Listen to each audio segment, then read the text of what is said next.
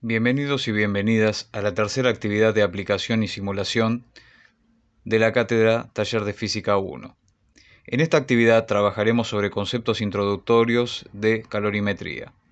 Por eso es importante, antes de comenzar, que vean la clase conceptual de calorimetría subida al aula virtual. Tengan siempre presente que cualquier duda, por más mínima que ésta sea, se tiene disponible el foro de consultas dedicado para esta actividad. Una vez que hayan visto dicha conceptual, pueden dar comienzo a la actividad. Comenzaremos a trabajar con un simulador virtual, el cual representa a un calorímetro virtual. El mismo lo encontrarán con el nombre de calorimetría. Recuerden que podrán ingresar al mismo posicionando el cursor del mouse en el nombre del simulador. Luego darán clic y serán linkeados directamente al mismo.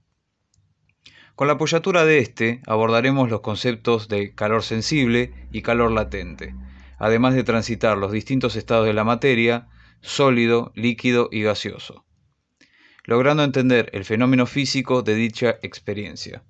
Una vez que terminemos la parte del simulador virtual, encontrarán un flyer que les sugerirá que hayan resuelto los ejercicios y problemas de la cátedra, para que puedan enfrentar un problema de tipo ingenieril, tal como lo hemos venido realizando hasta el momento.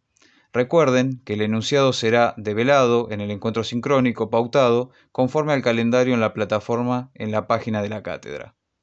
El problema estará basado en un horno de tratamiento térmico al vacío y abordaremos el tema de transferencia de calor.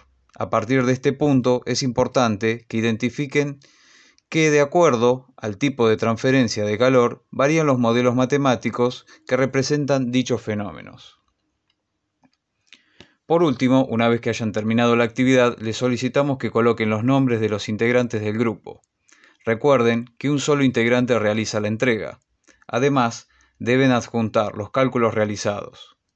Es fundamental hacer clic en Terminar intento y luego hacer clic en Enviar todo y terminar, ya que si no lo hacen no los podremos calificar. Es importante no olvidar de ver de antemano la clase conceptual correspondiente y las dudas canalizarlas en el foro de la actividad. Muchos éxitos, confiamos en ustedes, sigan avanzando.